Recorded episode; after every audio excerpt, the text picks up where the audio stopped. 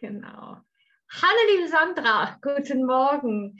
Schön, dass du heute bei der Hundeplauderei dabei bist. Liebe Sandra, magst du dich kurz vorstellen? Gerne. Also erst einmal ganz, ganz lieben Dank, Anja, für deine zweite Einladung. Ich freue mich immer bei dir zu sein. Ja, ähm, also mein Name ist äh, Sandra Foltin. Ähm, ich bin Biologin, habe in der Verhaltensbiologie des Hundes promoviert. Ähm, das ist aber auch nur so ein Teilbereich, so ein bisschen mein Herzblut. Ähm, für diese Besprechung, für diese Diskussion. Ich mache seit ähm, jetzt über zwölf Jahren die tiergestützte Intervention auch ähm, im Rahmen meines gemeinnützigen Vereins, weil es mir eben auch ganz wichtig war, da ein paar Veränderungen anzustoßen. Kommen wir sicher gleich nochmal drauf. Mhm. Ähm, von daher bin ich da schon eine ganze Weile auch involviert, ähm, auch persönlich. Also ich habe es auch in den Staaten gelernt beim Dachverband und habe es dann, ähm, als ich wieder hier war, mit weitergemacht, weil ich die Idee sehr, sehr spannend fand. Ja, ansonsten, ich arbeite mit Tierschutzhunden, habe auch viele äh, Tierschutzhunde, jetzt gerade eben auch im Rahmen des Vereins, den ich gegründet habe, äh, wobei es da nur noch um Windhunde geht. Das ist auch so ein Seitenzweig, den ich da noch mache. Und ja, sonst viel Biologie, ähm, was wir eben auch sonst besprechen, was gibt es an neuen äh, Studien auch. Das finde ich immer ganz wichtig, weil ich denke, die kann man in jedem Rahmen auch einbauen. Mhm. Okay, super. Vorstellung, liebe Sandra. Und dann kommen wir auch schon zu unserem Thema heute. Wir wollen nämlich über Therapiebegleitung besprechen. Ähm, ich bin auf die Idee gekommen, das mal zum Inhalt einer Hundeplauderei zu machen, weil mich das Thema extrem interessiert und ich eigentlich merke, dass ich da nicht viel Wissen äh, drüber habe. Und deshalb warst du jetzt die beste Ansprechpartnerin für mich, die ich tatsächlich in dem Bereich finden konnte. Ja, dann habe ich so die erste Frage. Und zwar ist das so, was versteht man eigentlich unter Therapiebegleithund? Und also ich kenne oder Assistenzbegleitung, da weiß ich gar nicht die richtige Bezeichnung. Genau, und da gibt es ja bestimmt auch Unterschiede. Vielleicht magst du da mal so ein bisschen für den Anfang drauf eingehen. Gerne. Ähm, also ich greife erstmal deine Frage auf Therapiebegleithund versus Assistenzhunde. Ähm, also Assistenzhunde sind wirklich was ganz, ganz anderes als Therapiebegleithunde und das werde ich gleich auch nochmal definieren. Ähm, mhm. Die Assistenzhunde sind wirklich das, was wir so ganz klassisch kennen, zum Beispiel der Blindenführhund. Ähm, das ist so die häufigste und bekannteste Form eines Assistenzhundes. Dann gibt es aber inzwischen, ähm, also auch das Gebiet hat sich sehr, sehr erweitert, zum Beispiel Diabetiker-Warnhunde, ähm, Epilepsiehunde, ähm, posttraumatische Belastungsstörungshunde. Also die mhm. verorten wir alle im Bereich Assistenzhund. Ähm, okay. Was wir beim Assistenzhund kennen, ist traditionell zum Beispiel die Fremdausbildung. Ähm, das heißt, äh, wie es jetzt eigentlich die letzten 20 Jahre immer gemacht worden ist, die vollständige Ausbildung des Hundes, die wurde durch einen Trainer gewährleistet. Ganz oft sind das auch Organisationen. Ähm, meist geht es da um eine zweijährige Ausbildung und während dieser Grundausbildung, möchte ich sie nennen, hat der Hund erstmal keinen Kontakt zu seinem späteren ja, Partner oder Menschen, zu dem er dann auch gehen soll. Und mhm. nach dem Abschluss dieser Ausbildung durch einen, durch die Organisation, durch einen Fremdtrainer, kommt dann eine Einarbeitungsphase, ähm, eine Eingewöhnungsphase mit dem Menschen, äh, für den dieser Hund dann bestimmt ist. Und mhm. dann erst arbeiten Mensch und Hund als Team dann auch zusammen. Ähm, und in der Regel folgt dann auch oft eine Teamprüfung. Okay. Ähm, also Therapiehunde werden ganz anders eingesetzt und bei den Assistenzhunden, also die haben wir ja auch so im äh, Kopf, denke ich. Blindenführhunde kennt, glaube ich, jeder von uns. Da ist es ja ganz oft so, erstmal A, die sind 24 Stunden im Einsatz, die sind ja immer bei ihren Menschen ähm, der in der Regel ja irgendeine Form von Behinderung hat. Und ähm, da sehen wir ja auch zum Beispiel, wenn die spazieren gehen, ne, die sollen also nicht schnüffeln, ähm, die halten an den Ampeln an, die gehen nicht zu anderen Hunden. Also das haben die auch in ihrer Grundausbildung gelernt. Bei mhm. uns ist es noch so, ähm, soweit ich das weiß, auch noch nicht verändert, dass für die Ausbildung von Assistenzhunden ähm, und auch die Prüfung europaweit keine einheitlichen Standards bekannt sind. In Österreich gibt es inzwischen ein Gesetz, was das auch ähm, regelt.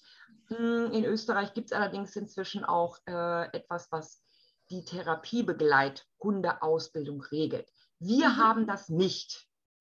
Ähm, und man muss sagen, auch im Bereich der Assistenzhunde gibt es schon jetzt auch seit vielen Jahren vermehrt Kritik eben aufgrund dieser Ausbildung, dass sie also erstmal fremd ausgebildet werden und dann erst in die Familie kommen. Ähm, das ist, das muss ich euch als Hundetrainer nicht sagen oder als Hundebesitzer, natürlich für einen Hund eine riesige Umstellung. Und das ist schon auch ein ganz schwieriges Thema, ähm, wo es also durchaus Bedenken gibt. Ich habe gehört, dass sich auch da etwas getan hat und dass man jetzt bei manchen Orgas beginnt, die Assistenzhunde schon früher mit ihrem neuen Menschen auch zusammenzubringen und dann auch, so es denn möglich ist, gemeinsam auszubilden. Aber das mhm. ist ein neuer Ansatz.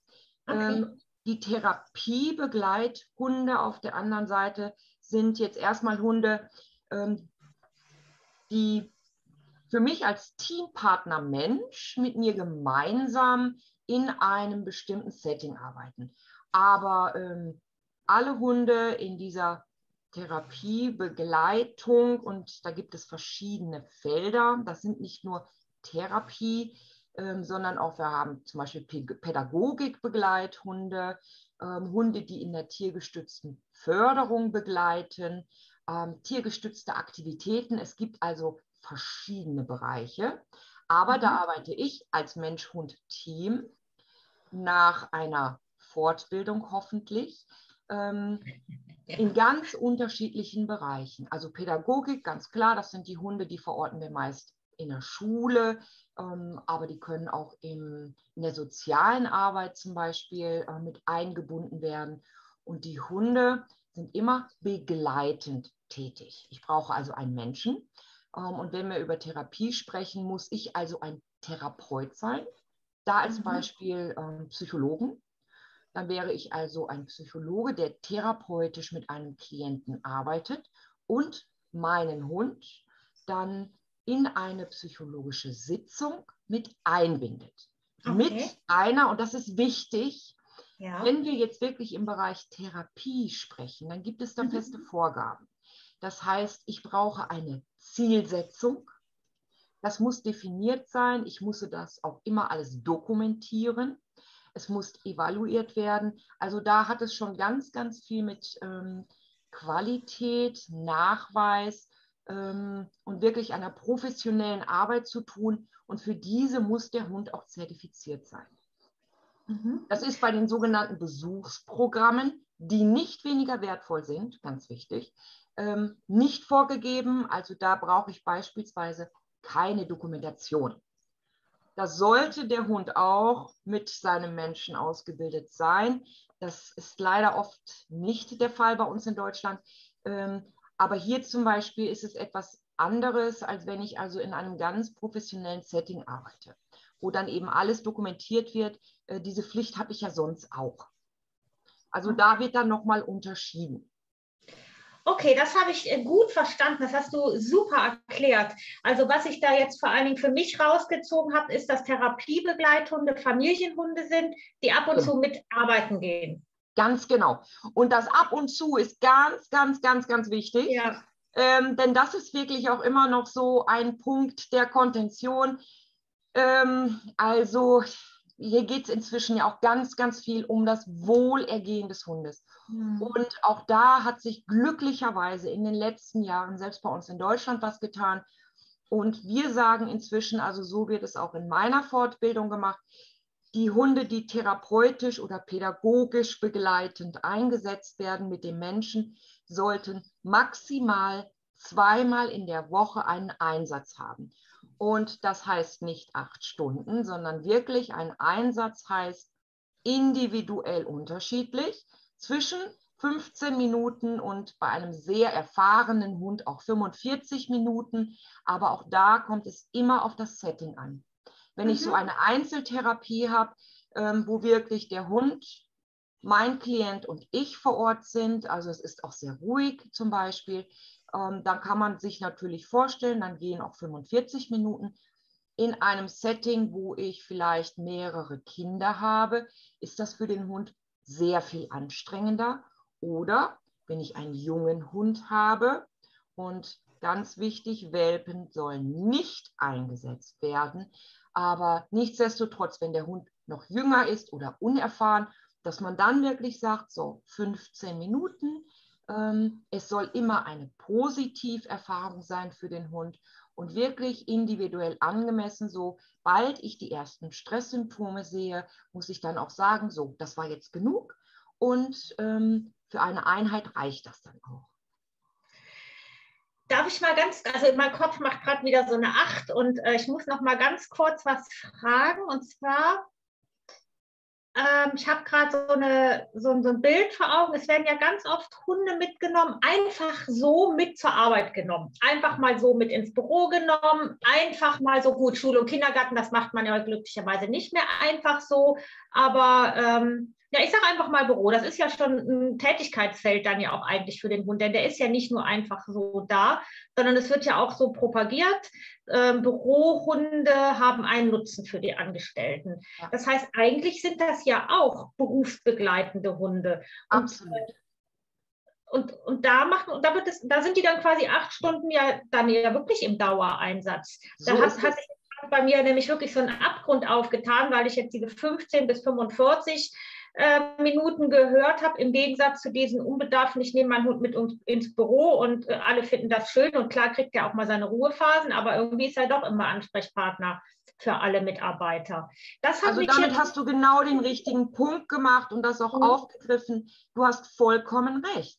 Ähm, diese Hunde sind an für sich viel zu lange im Einsatz und ja, das ist ein Einsatz. Die wohnen da nicht. Ähm, ja, vielleicht gibt es Rückzugsorte, aber in jedem Büro ist ja auch immer was los. Ähm, die wenigsten haben ja wirklich ein Einzelbüro, wo genug Platz ist, wo auch Ruhe ist, ähm, wo nicht Leute andauernd rein und raus gehen. Ähm, und dann ist das für so einen Hund eine riesige Belastung. Und gerade die sogenannten Bürohunde ähm, sind auch nicht zertifiziert. Das hast du ganz, ganz selten, weil da natürlich gesagt wird, ja gut, der ist ja nicht irgendwie pädagogisch oder therapeutisch äh, tätig. Die meisten Menschen, die die mitnehmen, haben ja auch keine ähm, therapeutische Ausbildung, ja, sondern es wird gesagt, nö, der kommt jetzt einfach mit und entspannt uns alle so ein bisschen. Ähm, und da muss man wirklich sagen, ich glaube nicht, dass das im Sinne des Hundes ist. Ähm, vor allen Dingen nicht, wenn da nicht auch wirklich Regeln etabliert sind, ähm, Rückzugsorte, Ruhepunkte und auch das Fachwissen zu sehen und das auch weiterzugeben wo hat der Hund Stress, ähm, wann kann der wirklich entspannen. Und ihr kennt das, ne? wir reden jetzt ja hier nicht von einem Platz, sondern ein Hund, der sich auch entspannt, der zur Ruhe kommen kann, der auch mal in eine Tiefschlafphase fällt. Ähm, das braucht der während des Tages. Und ich glaube, gerade in dem Bereich bestehen ganz große Defizite. Und da geht es, und das ist auch immer die Frage der Perspektive, und das finde ich auch wichtig ähm, die Hunde sind nicht dazu da, um uns Menschen äh, zu entspannen. Also da muss man wirklich auch reflektieren, welche Rolle gebe ich meinem Hund. Oh, das finde ich jetzt gerade, das setzt ganz viel in mir ähm, in Bewegung, wo ich jetzt gar nicht mit gerechnet hatte bei unserem Gespräch. Aber das finde ich ähm, so wichtig gerade, ich stelle mir gerade so ein Einzelsetting vor beim Psychologen und da ist jetzt ein Hund dabei. Ich habe ja jetzt keine Ausbildung in dem Bereich und habe nur so eine rudimentäre Ahnung, was sein könnte. Also er könnte eine Aufmerksamkeitsteilung erreichen bei dem, bei dem Klienten. Der könnte beruhigend wirken, wenn er angefasst werden möchte, weil ja das ja auch den Menschen beruhigt. Also das sind jetzt erstmal so diese zwei großen Punkte, die mir gerade mal so einfallen. Ähm, und letztendlich macht ein Bürohund ja genau das Gleiche. Bums. Also da muss ich jetzt echt erstmal, das nehme ich mal mit, erstmal so wirklich aus dem Gespräch, da muss ich jetzt wirklich echt mal ganz doll drüber nachdenken, weil ich muss wirklich sagen, ich hatte mir darüber noch echt noch keine Gedanken gemacht. Super, dafür danke ich dir schon mal sehr für diesen, äh, für diesen äh, tollen Gedankenanstoß.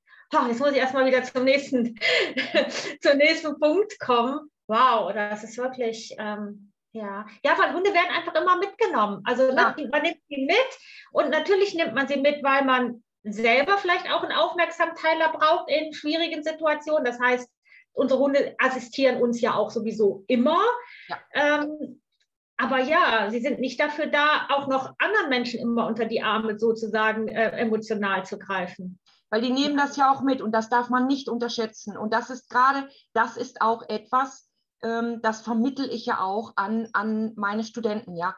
Ähm, diese Belastungen, auch traumatische Erfahrungen, ähm, die, die nehmen die Hunde mit. Das sind ja keine Päckchen, die nur ich dann trage, sondern mhm. mein Hund empfindet die Stimmungen, die Belastungen, Trauer, Wut. Ähm, das bekommt er alles mit. Ja, und das nimmt er auch mit.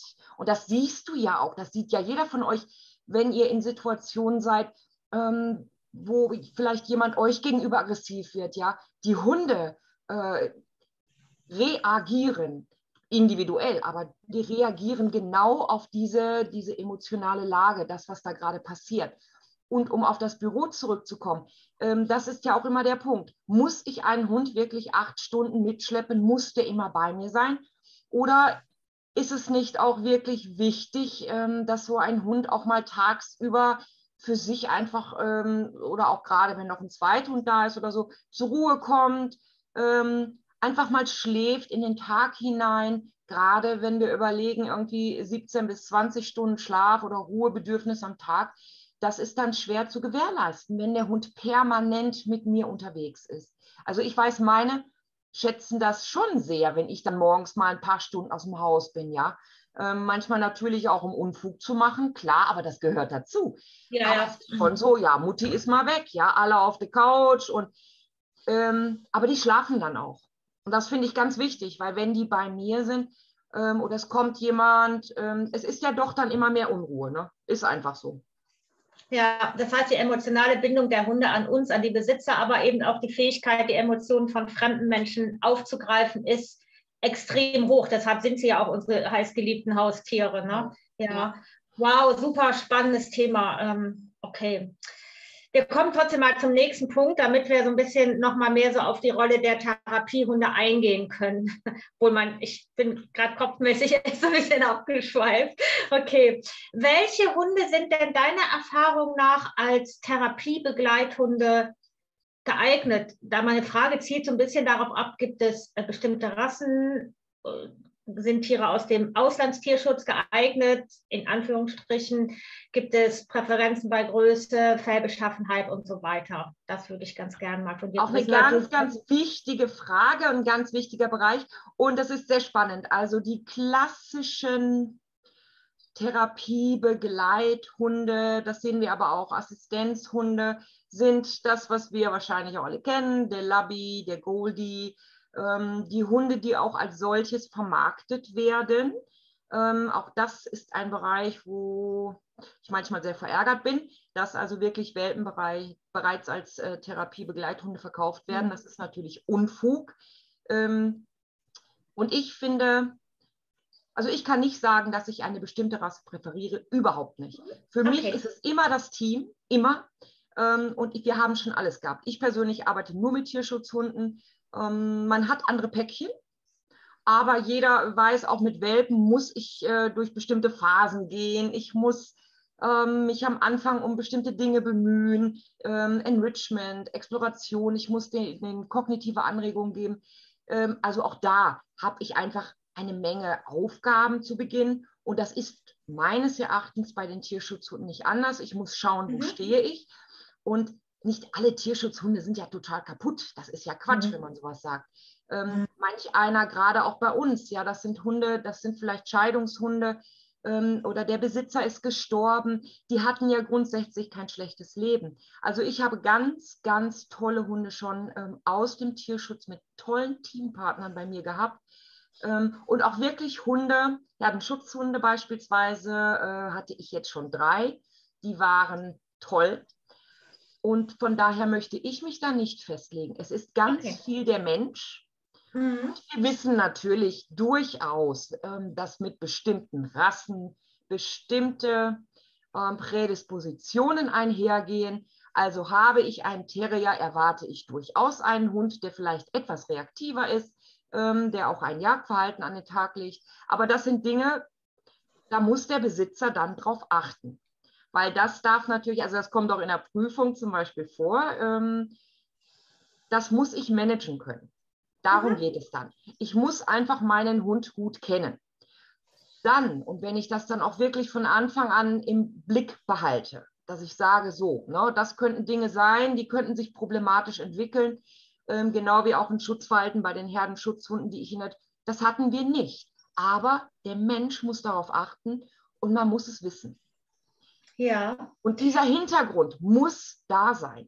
Deswegen sage ich immer Augen auch auf beim Hundekauf. Ja, ähm, bestimmte Rassen haben bestimmte Prädispositionen. Das heißt nicht, dass das ganz doll auftreten muss, ähm, aber das heißt immer, dass wir das im Auge haben. Auf der anderen Seite, was ich in den letzten Jahren ganz doll erlebt habe, ist beispielsweise mit den Labis, dass die inzwischen wirklich sehr, sehr aktiv sind, also wirklich schon mhm. überaktiv oft.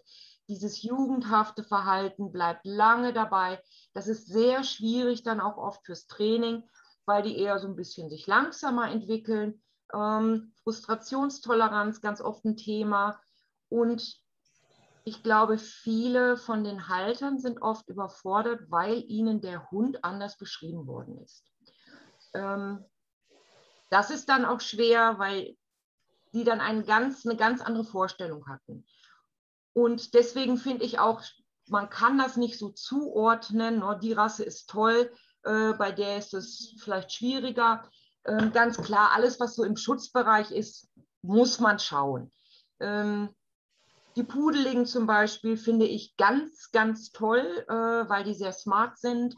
Ähm, mhm. von der Größe her ganz schön, auch das ist immer ein Thema. Und da muss ich schauen, apropos Größe und Fell, mit welchem Klientel arbeite ich. Ähm, ich persönlich halte es so, wenn ich zum Beispiel mit Wachkummerpatienten arbeite, möchte ich, ich persönlich kurzhaarige Hunde, ähm, weil die meisten Wachkummerpatienten nun mal immunsuppressiv sind. Also ich arbeite dann gerne mit den Windspielen, die ich einsetze. Alles, was etwas kleiner ist, was leicht ist, ja. Ähm, und die auch sehr diese, dieses Kontakt liegen mögen. Mhm. Weil auch da, der Hund soll freiwillig interagieren. Es wird nicht mit Zwang gearbeitet. Also ich mache keinen Platz neben dem Klienten. Ähm, das ist für mich kein tiergestütztes Arbeiten. Ich möchte einen Hund, der sagt, oh, das ist toll hier, ähm, ich darf ins Bett, ich darf kuscheln und sehe dann die Reaktion bei meinem Klienten. Das ist toll. Und der Hund darf auch gehen, jederzeit, mhm. wenn er das nicht mehr möchte. Ähm, bei Kindern, das ist immer die Frage, da kommt es ein bisschen auf den Hintergrund an. Wir haben immer noch schwarze Hunde, dieses, ähm, dass die gefährlicher wirken. Das belegen auch die Studien, das ist mhm. ganz spannend. Ähm, auf der anderen Seite, du hast natürlich Hunde mit großen Augen, also dieser Kindcheneffekt. Ähm, blaue Augen, auch sowas spricht die Menschen an. Ähm, bei anderen Gruppen, älteren Menschen, habe ich zum Beispiel die Erfahrung gemacht, bestimmte Rassen lösen ähm, ja, Erinnerung. Erinnerungen aus. Also mhm. wir hatten da einmal einen äh, Schäferhund-Mix im mhm. Einsatz und äh, da hatten die einige wirklich Kriegserinnerungen. Ja. Also da muss man auch schauen. Da muss man mhm. schauen. Ein Malteser zum Beispiel, auch bei den älteren Menschen, sowas kommt immer gut an, weil er mhm. auch auf einen Rollstuhl kann. Ne? Mhm. Also das ist auch ganz, ganz unterschiedlich und ich frage auch die Teilnehmer immer, in welchem Gebiet möchtet ihr denn arbeiten? Ähm, guckt so ein bisschen, passt das auch von der Größe, passt das vom Charakter, aber auf der anderen Seite, es ist genau wie du eingangs gesagt hast, es ist ein Familienhund. Lasst euch nicht bequatschen, ganz viel immer auf das Bauchgefühl hören. Wenn ihr sagt, oh, ich möchte so einen Hund haben, dieser Größe, mit diesem Fell, dann ähm, ist das erstmal das Wichtigste. Mhm. Ja, okay. Ich habe jetzt im, ähm, noch einige andere Fragen und ich habe aber noch eine Anmerkung. Das hat es, da wollte ich eben schon dazwischen quatschen, aber das ja, also und zwar kamen wir eben bei den äh, zu den Labis und den äh, Golden Retrievern und da ist mir dann nochmal so eingefallen, das hast du aber eben auch schon so ein bisschen beantwortet. Das heißt, die Hunde sollen ja immer Nein sagen dürfen. Sie müssen es ja auch, ne? damit sie nicht über eine Grenze belastet werden, wo sie womöglich äh, die Eskalationsstufe noch ein bisschen höher beschreiten können. Und dann habe hab ich gerade mal so ein Labby vor Augen gehabt, die ja, wenn die äh, eher unsicher sind, in so ein Konfliktverhalten fallen, was wir ja so Fiddle nennen. Das heißt, sie werden dann eher noch nervöser. Viele Genau. Ähm, interpretieren das ja noch, ach guck mal, der freut sich und der ist freundlich und er sagt eigentlich schon die ganze Zeit, mir ist das zu viel, ich möchte lieber gehen, aber er kann es eben nicht, weil es eben nicht so in ihm angelegt ist. Und da habe ich gerade gedacht, eigentlich sind das ja komplett die absolut falschen Hunde für solche Jobs, weil die, also jetzt auch nicht über einen Kamm geschert, aber dadurch, dass sie eben dieses Fiddeln so viel zeigen, werden sie halt oft so fehl eingeschätzt. Ne? Und dann habe ich gedacht, so, ach, dann kommt vielleicht so ein stattlicher Kangal daher, dann kommt die Hand und er sagt, nee, ich möchte nicht. Und sofort sagt er, ja, okay, der möchte nicht. Na, das ist das eigentlich so ein toller Punkt, den du gerade machst, weil genau das ist der, ähm, das ist wirklich ausschlaggebend. Erstmal, weil ganz viele, genau wie du das gesagt hast, dieses Viertel immer noch so, ach, guck mal, die freuen sich, die freuen, nein, die freuen sich nicht. Die sind mhm. total überfordert, die haben keine Lösungsstrategien gelernt. Mhm weil es immer wieder gesagt worden ist, auch wie nett und ne, mach doch mal und lass doch mal. Nein, ähm, auch da, äh, da müssen, deswegen, da seid ihr ja auch immer äh, ganz, ganz wichtig, den Haltern das wirklich beizubringen. Das ist nicht lustig, was die Hunde machen. Ähm, das geht auch nicht weg. Das ist einfach eine Strategie. Und wenn wir da nicht unterstützend tätig werden, dann haben wir einen Hund, der irgendwann wirklich auch in einer absoluten Hilflosigkeit endet. Mhm und der wirklich belastet ist. Und da sehen wir, und das ist auch meine Erfahrung, gerade bei diesen Rassen, irgendwann dann äh, körperliche Beschwerden. Mhm. Ja, dass die, also die werden krank, ähm, weil sich das dann so niederschlägt.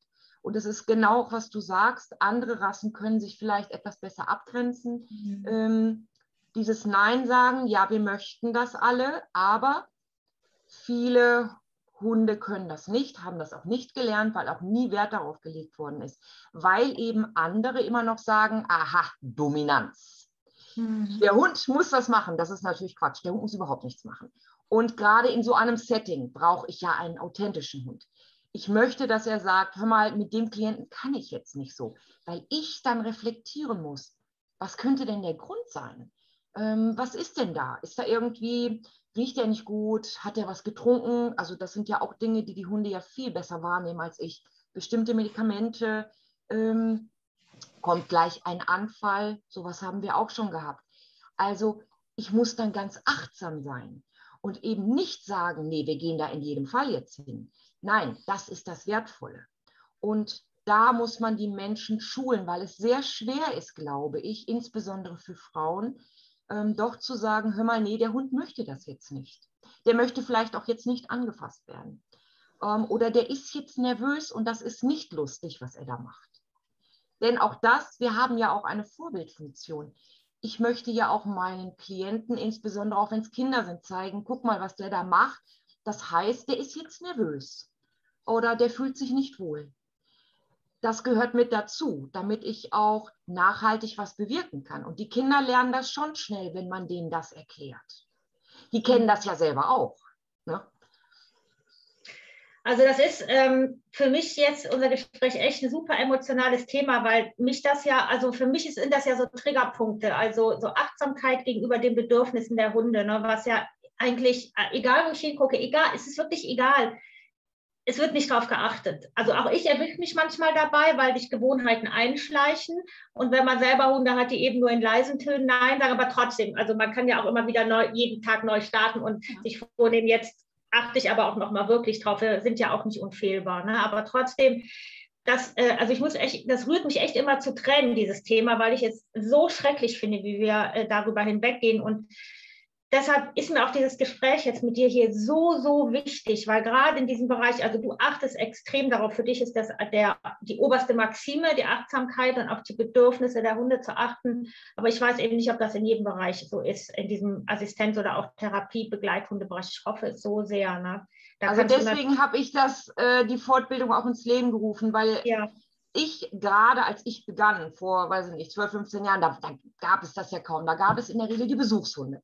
Und mhm. da ging es wirklich darum, es gab ganz viele Studien, das ist ja jetzt auch noch so, die dann gezeigt haben, was die Hunde oder auch andere Tiere bei uns bewirken und wie positiv das ist, ob es jetzt im physischen Bereich ist oder kognitiv.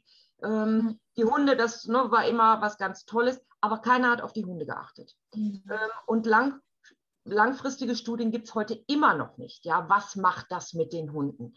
Ähm, und das ist einfach was, wo ich dann gesagt habe, also so möchte ich nicht arbeiten.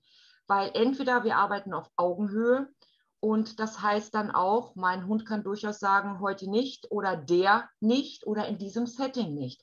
Mhm. Aber das ist schwierig, weil die Erwartungshaltung von außen ist ähm, eine ganz andere, auch weil das immer wieder auch in den Medien so transportiert wird. Und wenn man mal schaut, auch im Internet, was da für Bilder kursieren, bei den meisten, ja. dann ist, wird das immer noch genau so dargestellt. Weißt du, der Hund in der Mitte, sieben Kinder drumherum und der Hund beschwichtigt, beschwichtigt, beschwichtigt, zeigt Stresssymptome. Ähm, und dann steht da drunter, guck mal, wie toll, ne, äh, Kinder und Hund in der Therapie. Also ja. das geht einfach nicht. Und das hat mich so, ja, wirklich auch betroffen gemacht, weil mhm. die Hunde sind dann, du hast dann ganz viele Hunde, die kommen entweder ins Burnout oder wirklich diese äh, erlernte Hilflosigkeit. Ähm, die liegen dann wirklich nur noch da. Und alle so, oh, der ist aber toll. Nein, der ist nicht toll, weil der ist kaputt. Mhm. Ähm, der wehrt sich nämlich gar nicht mehr und der geht auch nicht mehr weg. Der nimmt das nur noch so hin. Und das ist für uns, ist das doch das Schlimmste. Ja, auf jeden Deswegen Fall. Deswegen habe ich gesagt, so arbeite ich nicht. Ähm, mhm. Das heißt für uns auch, wir müssen mal aufstehen zwischendurch und auch mal sagen, ähm, also wenn Sie das möchten, dann nicht mit uns. Mhm. Aber wenn Sie eine hochwertige, wirklich ähm, für alle Teilnehmer achtsame Arbeit möchten, dann können wir das machen. Aber das beinhaltet eben auch, dass der Hund nicht jeden Tag mitgeht. Ähm, oder vielleicht habe ich mehrere Hunde, dann kann ich natürlich wechseln. Das ist was ja. anderes. Ja, ähm, und das, das, beinhaltet auch, äh, wenn es dem Hund nicht gut geht, dann lasse ich den Hund zu Hause und ich mache dann was anderes, was auch mit dem Hund Zusammenhang steht, ne? Biografiearbeit oder äh, ein Puzzle oder alles oder malen. Da gibt es ja ganz viele mhm. Möglichkeiten. Aber der Hund ist eben heute nicht dabei. Weil wenn mein Klient krank wird, ist er auch nicht da. Und das okay. ist wichtig, weil so kann ich Hunde mit Freude. Es geht ja nicht nur darum, wie schütze ich meinen Hund vor Negativsachen. Das ist schon gut und das wurde jahrelang so gehandhabt. Aber es ist doch mehr als das. Entweder mein Hund geht mit Freude in ein Setting, mit uns, mit mir, ja. ähm, oder er macht es wirklich meinetwegen und hält das aus. Und ich finde, das ist eigentlich nicht genug. Und das bringt ja auch dem, äh, dem Klienten nichts. Also das heißt, der, der, der Hund, also, wir, also da kommen wir aber auch gleich auch nochmal drauf, warum eigentlich Menschen ihre Hunde gerne mitnehmen möchten in die, äh, in die Therapie. Aber, aber letztendlich ist es ja so, sie erwarten ja, oder sagen wir mal so, auch der Klient möchte ja in Interaktion mit dem Hund treten. Und wenn der Hund es nur noch aushält, zeigt er ja keine. Dann hat ja auch überhaupt keiner mehr was davon. Ja. ja. gut, die Hunde werden dann wirklich zwangsvergesellschaftet und so kennt man das auch. Also ähm, es gibt ja auch verschiedene Möglichkeiten der Interaktion. Ne? Wie kann ich mit meinem Hund arbeiten? Okay. Und okay. ganz oft, das sieht man auch auf den Bildern, ist der Hund angeleint. So, der Hund kommt da nicht weg. Mhm. Also ich sage immer, arbeitet ohne Leine, aber ne, das brauche ich auch nicht weiter sagen, das ist natürlich schon anspruchsvoll. Mhm. Ähm, weil dann der Hund durchaus sagen kann, hör mal, nee, ich gehe mal erstmal hier im Müllkorb gucken, ne? finde ich super. Mhm äh, finde ich toll. Ja, ist Hund, ist auch nichts verkehrt mit. Aber du hast auch natürlich ein Setting, das ist nicht so kontrolliert, ne? Ja, okay, ja, klar. Okay, ich komme nochmal, mir auch noch wichtig ist, ähm, jetzt hier bei dieser Besprechung, und zwar braucht es Vortraining, also gibt es Signale, die der Hund können sollte, wenn er in den Einsatz geht? Also das ähm, lernt man eigentlich in der Fortbildung. Für mich ist okay. wichtig, das Allerwichtigste, also wenn Leute kommen, ganz ehrlich, so die Sitzplatz-Fußsachen, die brauche ich nicht. Ja, das, das kriegen wir alles hin. Mhm. Ähm, aber die Grundlage ist Bindung, Bindung, Bindung. Okay. Ich mhm. brauche einen Hund, der sicher gebunden ist. Ja, ihr als Team und das möchte ich sehen. Ähm, das sehe ich auch schon ganz schnell, von welchem Trainer du kommst. Ja, ähm, brauche ich euch jetzt nicht erzählen, wie der Hund dann reagiert, auch im Umgang mit seinem Menschen. Mhm. Ähm, für uns, also ich möchte zum Beispiel keine Begleithundeprüfung, weil da viele Elemente in der klassischen Begleithundeprüfung drin sind, die für uns eher von Nachteil sind. Ähm, beispielsweise links Fuß ist für uns ganz schlecht. Ich brauche einen Hund, der durchaus weiß, was ist ein Fuß, ja, aber der auch die Seite wählen darf. Weil ich habe dann zum Beispiel einen Klienten, der hat einen Urinbeutel irgendwo hängen. Auf die Seite will ich doch meinen Hund nicht setzen. Und mhm. der Hund möchte da auch nicht sitzen. Ein gut trainierter Hund, der wirklich auch weiß, ich kann in der Interaktion selber auch Entscheidungen treffen, ganz wichtig, der geht auf die andere Seite mhm. und sagt, guck mal, hier sitze ich viel besser, hier komme ich auch besser dran. Und genau dieser Kadavergehorsam, den können wir überhaupt nicht gebrauchen. Ich mhm. brauche einen Hund, der mitdenkt. Mhm. Das heißt aber, dass wir dem erlaubt haben, mitzudenken. Ja? Mhm. Dass man ihm Freiräume lässt, zu sagen, mhm. ah, hör mal, ich muss jetzt hier eine andere Entscheidung treffen, weil du als Mensch riechst das vielleicht nicht, ich aber schon. Ähm, deswegen gehe ich mal woanders hin. Ja, okay. Die Frage war mir sehr wichtig, weil ich glaube, da gibt es tatsächlich noch äh, alte Vorstellung eben von diesem Kadavergehorsam. Deshalb hast du, ja, super, hast du sehr umfassend und auch total einleuchtend ähm, beantwortet. Dann habe ich noch eine Frage. Gibt es, ah, das ist natürlich ein bisschen schwer zu beantworten, aber du hast auch schon viel gesagt dazu, Charaktereigenschaften. Also was, was sollte so ein Hund so von der Persönlichkeit mitbringen? Ähm, also was ich gerne mag, sind zum Beispiel Optimisten. Äh, da habe ich auch schon einen Vortrag zu gehalten, ne, dass auch Hunde wie wir dazu neigen, eher, manche sind eher so ein bisschen pessimistisch mhm. vom Typ. Und dann hast du aber auch wirklich so Sonnenscheinchen, ja, so Optimisten, ja. die sagen auch, weiße Mensch, äh, die kenne ich zwar nicht, gehe ich mal hin, ne? Ähm, die einfach erstmal eine Grundhaltung haben, die sagen, mir passiert schon mal nichts, weil Frauchen ist mhm. auch da sowieso, ne, mein sicherer Hafen. Ähm, da gehe ich gerne mal auf andere Leute zu. Ich exploriere auch gerne, ich erkunde gerne mal neue Orte. Ähm, was ganz schwierig ist, beziehungsweise was eigentlich gar nicht geht, sind ängstliche Hunde. Ähm, und das ist so auch gerade verknüpft, auch, aber nicht nur mit Tierschutz. Also wenn wir sehr, sehr ängstliche Hunde haben, das wird nichts. Das wird für die Hunde viel zu viel Stress, weil es schon extrem anspruchsvoll ist. Und da muss ich schon sagen, also ich lasse keinen gestressten Hund durch die Prüfung. Das mache ich nicht.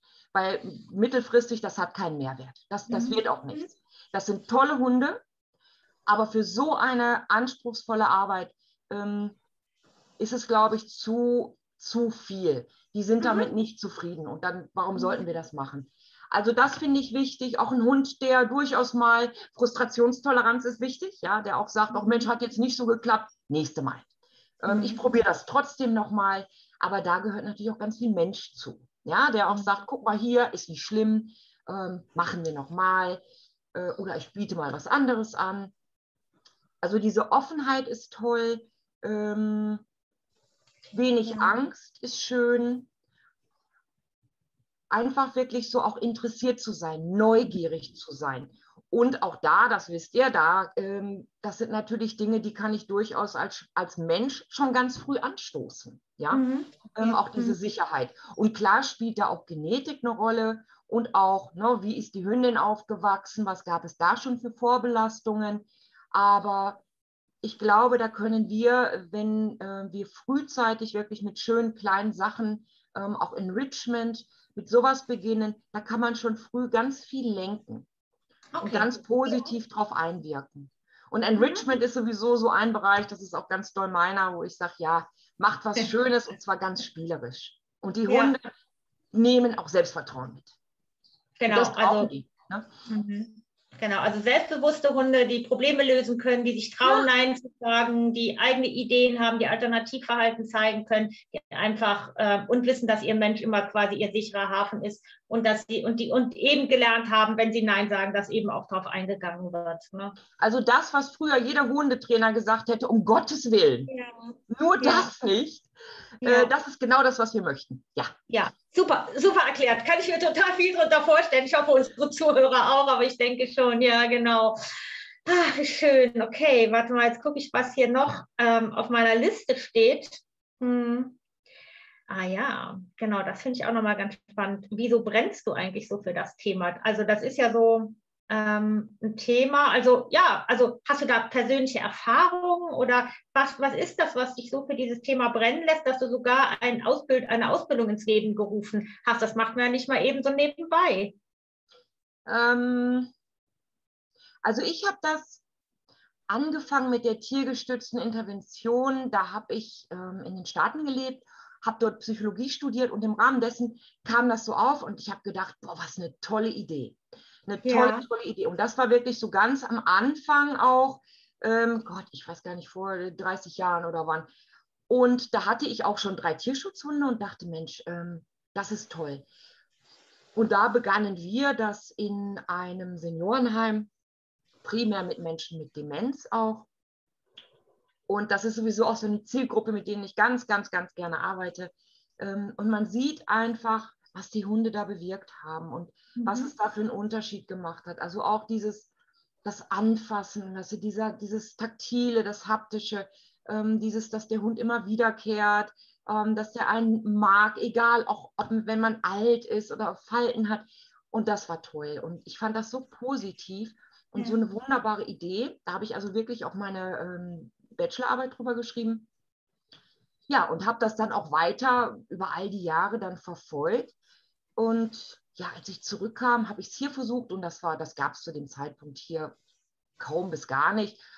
Und wenn ich dann Sachen gesehen habe, habe ich wirklich gedacht, nee, ganz, ganz schlimm ähm, für die Hunde, aber auch für manche Klienten war es wirklich so unprofessionell und so wenig Achtsamkeit. Mhm. So wenig, und das hat mich, nee, habe ich gedacht, so möchte ich das nicht. Dann das, das muss ich ändern. Und dann habe ich gedacht, nee, da bleibt nur eins, ähm, das selber aufzubauen. Und bis heute ist es also so, die Fortbildung habe ich wirklich im Rahmen des gemeinnützigen Vereins und alle Erlöse gehen auch immer noch an den Tierschutz. Aber ich finde, ähm, eine gute Fortbildung auch in diesem Bereich ist auch Tierschutz. Ja? Mhm. Also ein Hund, der eben nicht verbrannt wird im Job, ähm, der nicht aushalten muss, der nicht instrumentalisiert wird, ähm, der nicht etwas machen muss, damit wir uns besser fühlen. Ähm, damit schütze ich auch die Hunde. Und gerade auch, wenn die, dieses Umdenken stattfindet und es hat sich was bewegt in den letzten 10, 15 Jahren, ähm, wenn die Halter auch sagen, nein, ich möchte das für meinen Hund nicht, das ist so wertvoll. Ähm, ich glaube, deswegen werde ich da immer für brennen. Weil ja. jedes Jahr denke ich, oh, was habe ich für tolle Teams und ich hoffe, das ist einfach auch ein Multiplikator, ja, dass da so der Nächste das sieht und sagt, ach, guck mal an, das kann man auch anders machen.